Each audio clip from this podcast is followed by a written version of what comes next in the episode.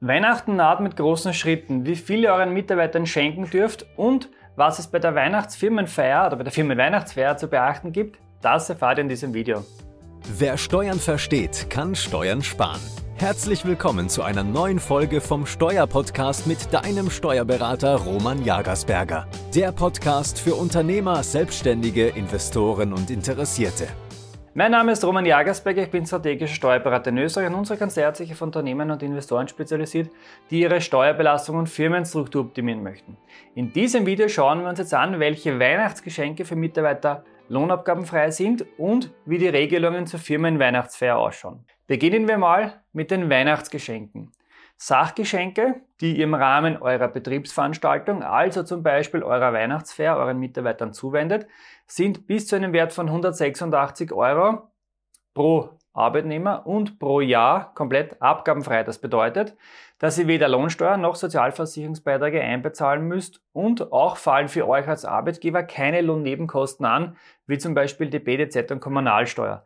Bitte bedenkt aber, dass nur Sachzuwendungen abgabenfrei sind, zum Beispiel Gutscheine, Autobahnvignetten, Geschenkkörbe, Weine und so weiter. Geldzuwendungen wie zum Beispiel Bargeld fallen aber nicht unter diese Abgabenbefreiung. Und bevor wir uns jetzt die Regelungen zur Weihnachtsfeier im Detail anschauen, abonniert bitte unseren YouTube-Kanal und aktiviert die Glocke, denn damit helft ihr diesem Kanal weiter zu wachsen und ihr verpasst auch kein weiteres Video mehr. Wie sehen die Regelungen zur Weihnachtsfeier nun im Detail aus? Hier gibt es mal zwei Punkte, die von Bedeutung sind. Erstens die Frage, ob es sich hier um einen abgabenpflichtigen geldwerten Vorteil handelt und andererseits, ob die Teilnahme als Arbeits- oder Freizeit gewertet wird. Schauen wir mal den ersten Punkt an, nämlich die abgabenrechtliche Fragestellung. Die Weihnachtsfeier gilt grundsätzlich als Betriebsveranstaltung, für die es pro Jahr und Arbeitnehmer einen bestimmten Freibetrag gibt und das sind 365 Euro, also quasi ein Euro pro Tag im Jahr. Das heißt, es werden alle Firmenveranstaltungen eines Jahres zusammengezählt.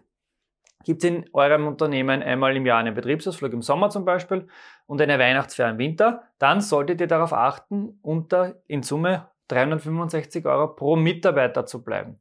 Gelingt euch das? Dann habt ihr Glück, dann ist die Weihnachtsfeier, also genauer gesagt das Essen, die Getränke und ein etwaiges Unterhaltungsprogramm völlig abgabenfrei. Wenn nicht, dann nicht. Für euch als Arbeitgeber stellt diese Ausgabe immer eine steuerlich anerkannte Betriebsausgabe samt einem eventuellen Vorsteuerabzug dar.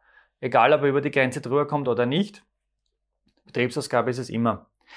Die vorhin erwähnten Weihnachtsgeschenke zählen nicht zu den 365 Euro, sondern haben eine bereits erwähnte eigene Grenze, nämlich von 186 Euro pro Jahr und Mitarbeiter. Wie schaut es jetzt mit dem zweiten Block aus, nämlich mit der Arbeitszeit? Das hängt davon ab, zu welcher Tageszeit diese stattfindet.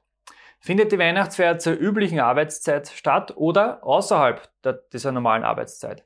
Findet sie während der normalen, regulären, üblichen Arbeitszeit statt, im Rahmen zum Beispiel eines, kleines, um, eines kleinen Umtrunks im Betrieb, dann gilt die Weihnachtsfeier als Arbeitszeit.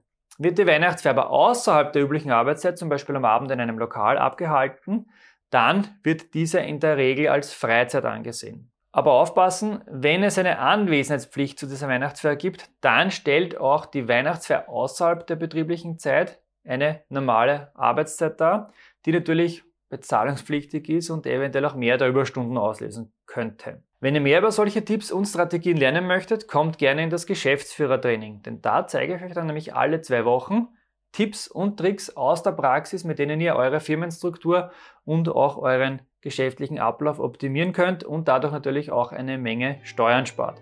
Wenn euch dieses Video gefallen hat, gebt uns bitte ein Like und wir sehen uns wieder im nächsten Video.